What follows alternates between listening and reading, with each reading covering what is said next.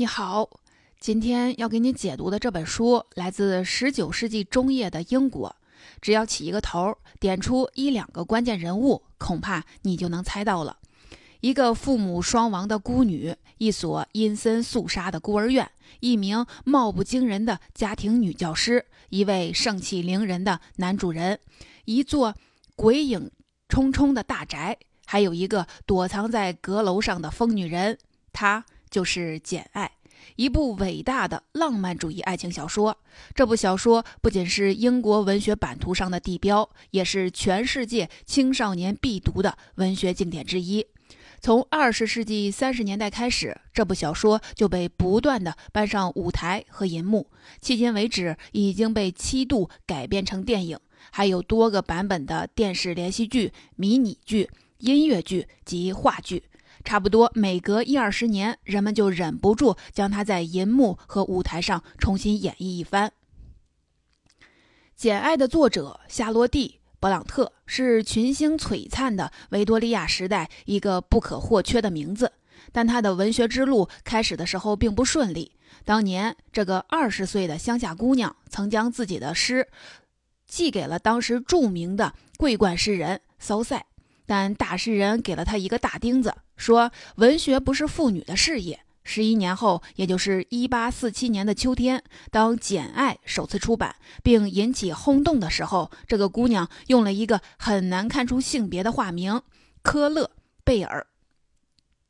而她的两个妹妹安妮和艾米丽当时也已经分别写完了《艾格尼斯·格雷》和《呼啸山庄》两部日后响彻文坛的名著。同胞三姐妹几乎同时出版作品，并且在文学史上都留下了浓重一笔。这个现象举世罕见。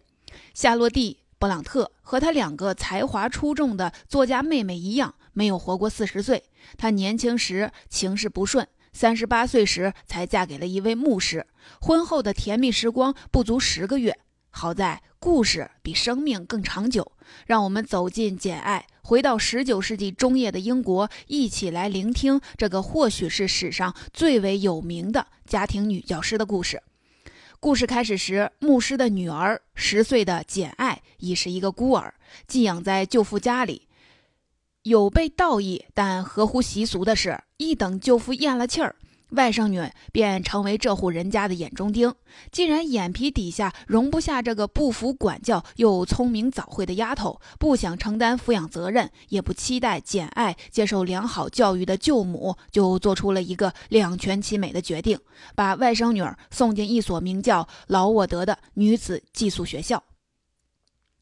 这类学校简直是为简爱这样的孩子量身定制的。为什么这样说呢？慈善人士出钱办慈善学校不是什么新鲜事儿。在十九世纪英国，地方上有钱人家为了在教区彰显名声与地位，往往会选择办学这条好途径。但他们并非是不求回报，借机中饱私囊的倒也比比皆是。比如小说中的这所劳沃德学校，它虽然带有慈善性质。接收的也是单亲家庭或者叔母、父母双亡的年幼孤女，但这些孤儿的亲朋每年要付十五英镑给学校。如此一来，孤儿的寄养家庭只要出一小笔钱，就可免除监护义务，可还落一个好名声。而在慈善家眼里，这笔钱作为学费和伙食费是不够的。还需要靠捐款来补足。他们用发了霉的土豆、发了臭的肥肉来喂养这些正在长身体的孩子，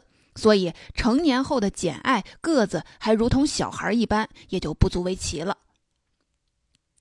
但是，用物质的简陋来泯灭欲望、麻痹精神，才是这所学校最恐怖的地方。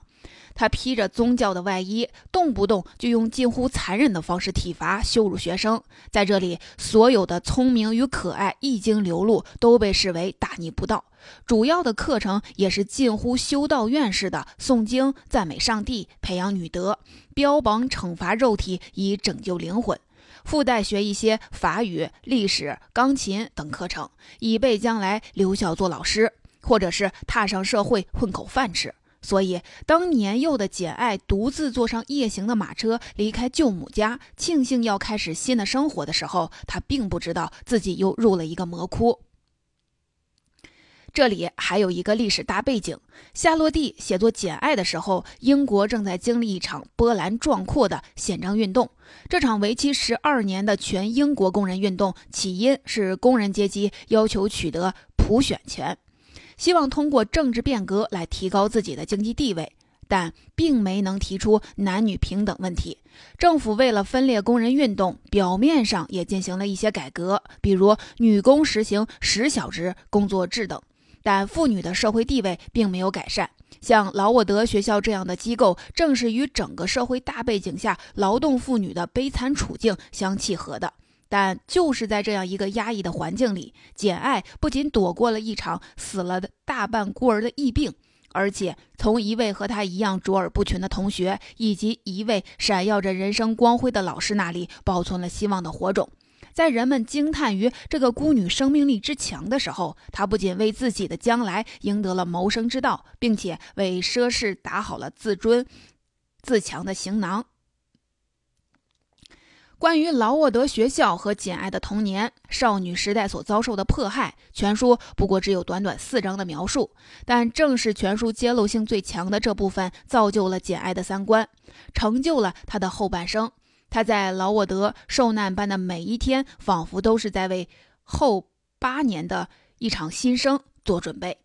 距离劳沃德大约十六七个小时马车的路程，有一座名叫桑菲尔德的老宅。女管家菲尔费克斯太太正在给宅子里一个名叫阿黛拉的法国小姑娘物色家庭女教师。他在报纸上看到了一则求职广告。这位年轻的求职者自称教学经验丰富，擅长教授英英国教育中各项普通课程，以及法语、音乐和绘画。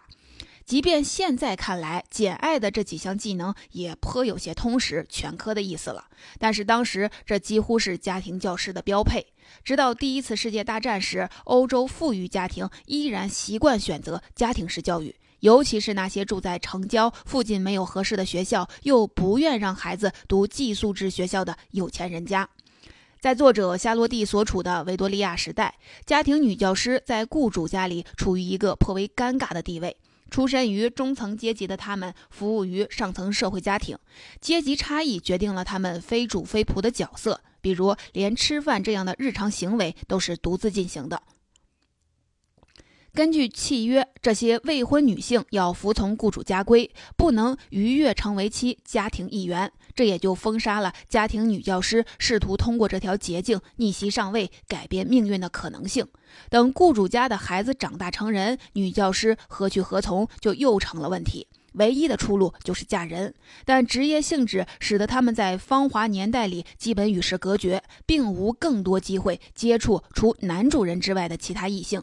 而这个阶层的男性，在关键时刻也少有人放弃门第观念，不看女方家产，屈尊去迎娶一位家庭女教师。于是乎，古往今来，总少不了痴男怨女在这条敏感多情、暗流涌动的喉宫旁玩火。由此也就成就了多少部文学作品。而《简爱》这部小说之所以是其中的一股清流，是因为男女主人公均为各自阶层的一个艺术。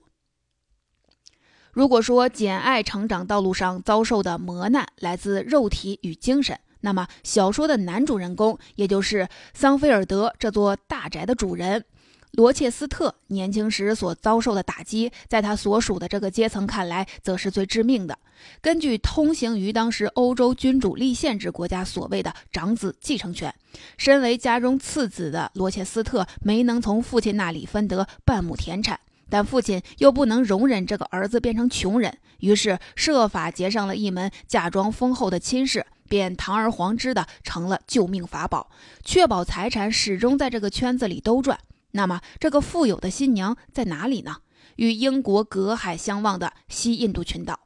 从十七世纪开始，英国人就从美洲大陆的早期开发者西班牙手手里掠夺了大量的领地。到作者夏洛蒂那个年代，米字旗已经在牙买加的热带种植园里飘扬了两个世纪。和日不落帝国的所有殖民地一样，那里既能冒险发财，也能镀金避祸。西印度群岛还由此产生了一个新族群——克里奥尔人。这一群体原本指的是出生于拉丁美洲、双亲是西班牙人的白人。后来，随着殖民者的不断涌入，加上黑白通婚的混血，这一群体的构成也更混杂。他们中不乏开办种植园的白人大佬，但仍不能融入白人殖民政府主流。罗切斯特这个继承无望的儿子，大学刚毕业，父亲就把他送去了牙买加，那里已经有一个克里奥尔富翁的女儿在等着他做他的新娘。新娘生的端庄美丽，最重要的是有三万英镑的陪嫁。一切堪称是完美，只是谁也没告诉新郎，新娘家有一种秘不示人的家族病史，他未曾谋面的岳母正在被关在疯人院里，这一家子全是休眠中的疯子。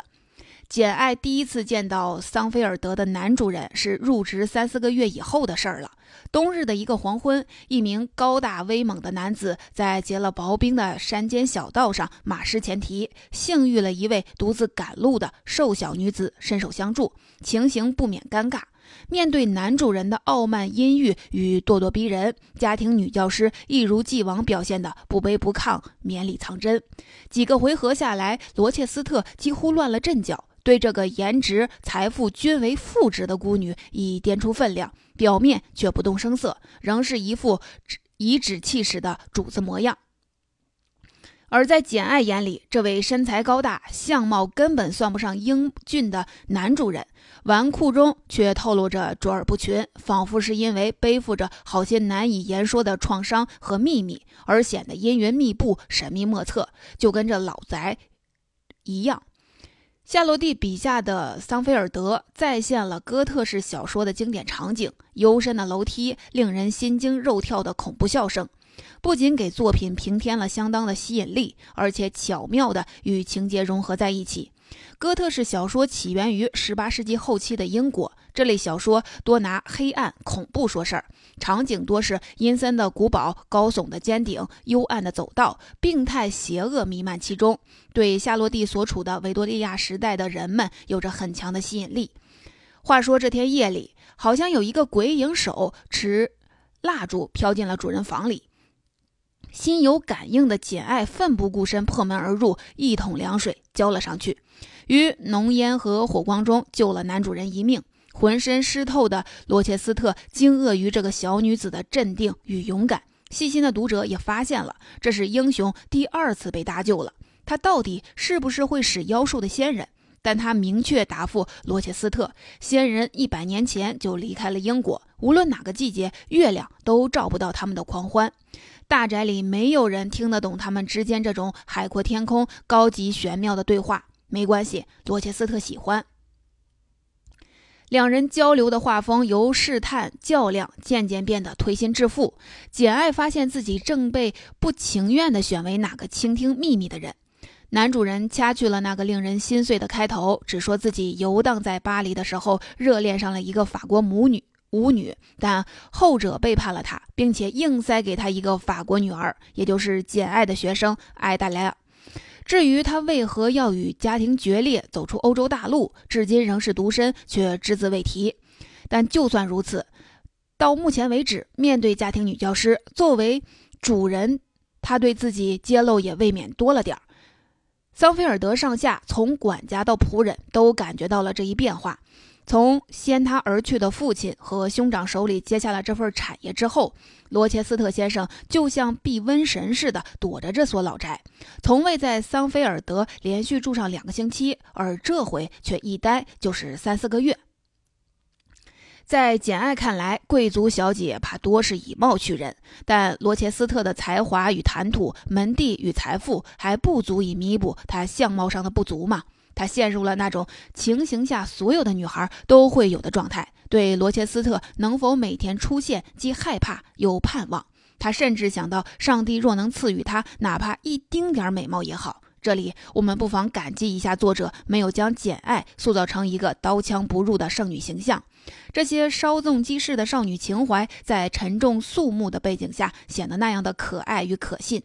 但那条鸿沟终究是难以逾越的。更何况，他们两个人中间还横亘着一个英格拉姆小姐。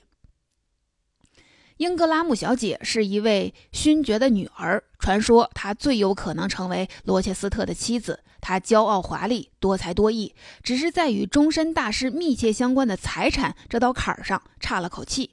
同罗切斯特家一样，老勋爵的长子继承了几乎全部的家财，因此留给女儿的也就没有多少了。在当时，这类徒有其表的富家千金，最好的出路就是嫁给拥有可观家产的名门绅士。在桑菲尔德延绵数日的一次盛大的派对上，这位美人华丽登场。尽管浑身散发着男人抵挡不住的诱惑的性感。但他对家庭女教师和阿黛拉却是掩饰不住的鄙夷与厌恶，内心的苍白与猥琐一览无遗。简爱本能地意识到，英格拉姆配不上罗切斯特那个高贵的灵魂，甚至够不上让自己去嫉妒。在他看来，尽管从小所受的教育，这个阶层素来的门第婚姻观念对罗彻斯特影响很深，但一位绅士应该只拥抱他真正喜爱的妻子。这天，男主人因故外出，宾客们把那个年代里阴雨天老宅里家里能捣鼓休闲娱乐的玩了个遍。正闲极无聊，一个吉普赛的老太太巡门上来。这个衣衫褴褛的吉普赛人不仅能将塔罗牌玩得神神秘秘，还精通读心术，被视为通灵人。不过，这个傲娇的巫婆只给单身小姐算命，这一算，生生的断了英格拉姆的所有念想。这一算，也几乎让简爱经受了灵魂的拷问与表白。没错，躲在那肮脏斗篷与头巾之下的，正是男主人。为了跨越那条看似无法逾越的鸿沟，罗切斯特此举可谓是孤注一掷。他借巫婆之口，让英格拉姆相信这位名门绅士命里并无财运，由此请他自愿退赛，不伤体面。同样，他不惜自毁形象，设计出苦肉计。是为了让简爱相信他只听从良知的指引。高贵的灵魂果然还需要机敏的头脑相配。夏洛蒂充分展现了他大胆的浪漫主义，也为整部小说难能可贵的创造了喜感接血的一幕。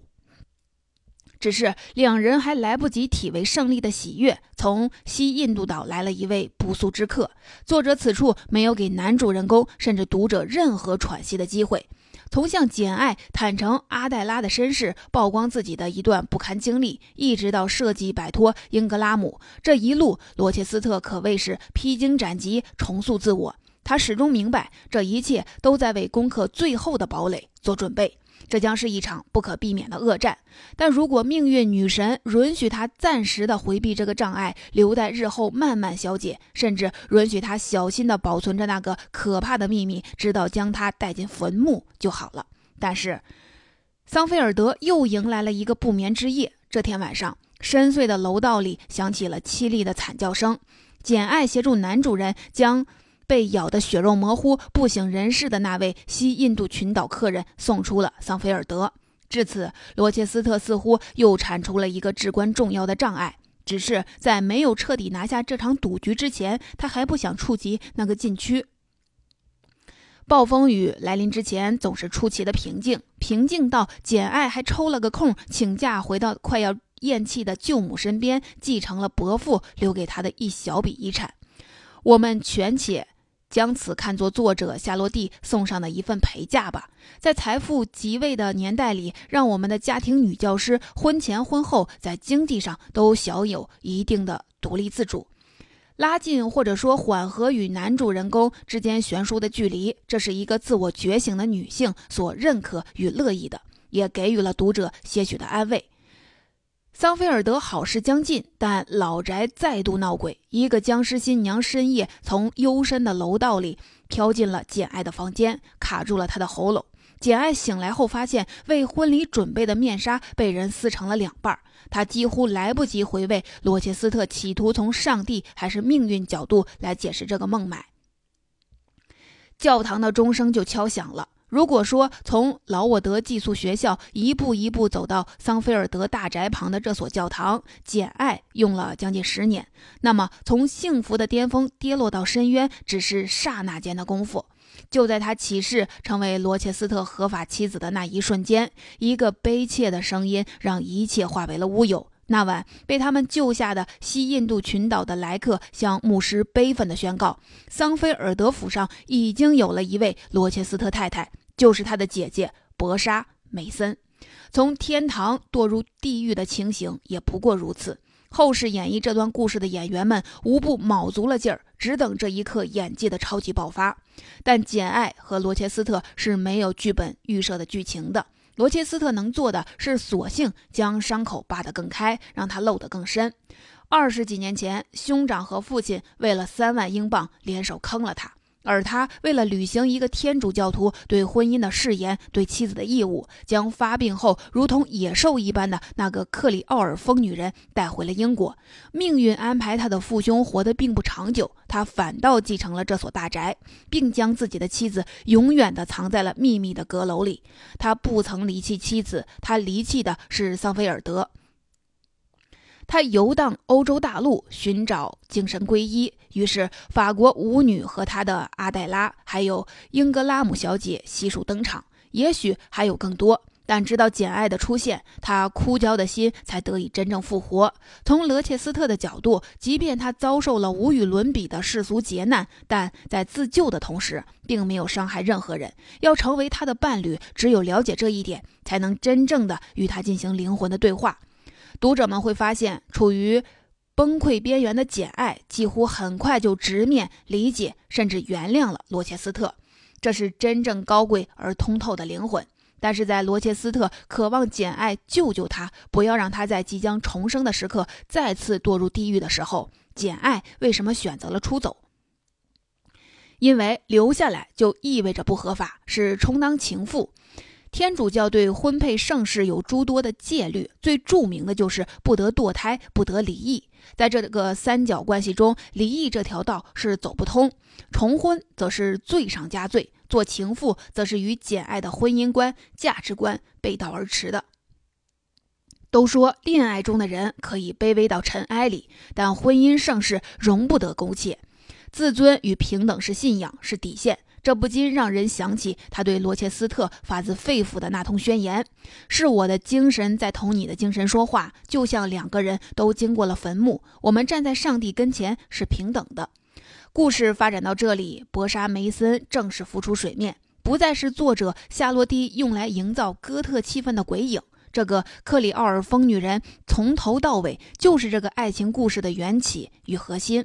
夏洛蒂并没有因为简爱或者说读者看不见她的前半生，就将她写成一个平面的恶魔。我们可以从罗切斯特对简爱大段大段的自我剖析与表白中，瞥见一个清晰的活生生的背影。这个女人同样也是家庭宗教制度的牺牲品。发病后的她集世间所有的无耻淫荡、罪孽凶残于一身，但即便她失去理智，甚至狂暴到嗜血，家人瞒天过海为她买到的这个丈夫，却仍是他最深的执念。作为女人，她也有爱与被爱的权利。她鬼影一般潜进了简爱的卧室，扯烂了简爱的新婚面纱。此情此景，叫人不能不去不去想象与体味，在二十多年的囚禁生活里，她究竟经历了怎样的心灵磨难？居然还没有了断世俗的念想。她常年穿着烂成丝缕的婚纱，如同骷髅新娘一般。这头困兽的内心仍以罗切斯特的合法妻子自居。可以说，在简爱一路抗争走来的十多年间，在罗切斯特放浪形骸、寻求自救的几十年间，在桑菲尔德的阁楼里，一直在上演着一出密不示人的独角大戏。通过博莎这个人物，夏洛蒂为后人留下了一个窥探与遐想的窗口，启发了后来者从女性主义角度将她没有正面表现的这部分树碑立传。比较著名的有上世纪六十年代英国女作家简·里斯的《藻海无边》，此书可视为《简爱》的前篇，通过对原著各种意象的分析对比，构想了博莎的前世。而七十年代末，美国两位女权主义文学批评家桑德拉·吉尔伯特和苏珊·古巴，则以《简爱》为主要蓝本，从文学史中立出了“疯女人”这一主题。分析楼上楼下、前任现任这一诡异悬殊的意象组合，将十八、十九世纪的英美女性文学当做一个整体进行研究，揭示出每个贤妻良母的内心都住着一个狂野反叛的恶魔妖妇，其角度、姿态可谓激进而勇敢。夏洛蒂可能自己都没有想到，一两百年之后，他笔下并未正面描写的阁楼上的疯女人，成为《简爱》中色彩最鲜明的意象之一。女权主义思想的经典术语衍生出了很多学问。小说并没有在暴风骤雨中戛然而止，留下一个开放的结尾，但我们相信，故事最精彩的部分至此已基本呈现。为了最后男女主人公形象的升华，证明简爱所认定的这条道路的正确性，夏洛蒂设定了一个奇峰突起般的小小过渡，以迎接那个史诗般的悲苍的却是众望所归的结局。这个不招命运女神待见的瘦弱身影，从桑菲尔德绝尘而去，毅然抛弃了近在咫尺的富贵荣华，再度孤身走上抗争与自救的道路，但。峰回路转的是，流浪过程中，他不但被圣约翰兄妹收留，并且戏剧性的发现彼此竟是堂亲。好在经历了磨难的简爱不忘初心，不仅没有对从天而降的一大笔遗产动心，还拒绝了圣约翰的求婚。圣约翰是一个侍奉上帝、一心向往去遥远的喜马拉雅传播上帝光辉的牧师，他想要的不过是简爱以妻子的名义成为他的助手。他俊美的相貌不知比罗切斯特超出了多少，但他的爱情观却是狭隘而另类的，与简爱所推崇的平等、独立、友好、坦率完全不在一条路上。这个外形、人品近乎完美的形象的出现，就是为了与罗切斯特做杀伤性的对比。他与罗切斯特在感情上都带有一种压迫性，但性质不一样。简爱在他身上找不到契合点。有了圣约翰这个不幸的对比，简爱对罗切斯特的思念越加的汹涌，直到他听到了那个文学史上最为著名的超自然的呼唤：“简，简。”循着这呼声，简爱再次回到了已成为废墟的桑菲尔德。疯女人的一把火毁了这所大宅，也了断了她自己的世俗冤孽，并让企图救她、最后一刻仍对她不离不弃的丈夫罗切斯特瞎了眼、断了手。当一切归零，平等与爱情结伴降临，简爱回到了罗切斯特身边，未来岁月静好。《简爱》这部作品的诞生，为19世纪现实主义小说增添了新的活力，确立了夏洛蒂在英国文坛的地位和影响。从主题上讲，它为传统的英国小说带来了一股强烈的自我意识。这种自我意识集中体现在《简爱》这个崭新女性形象的塑造上。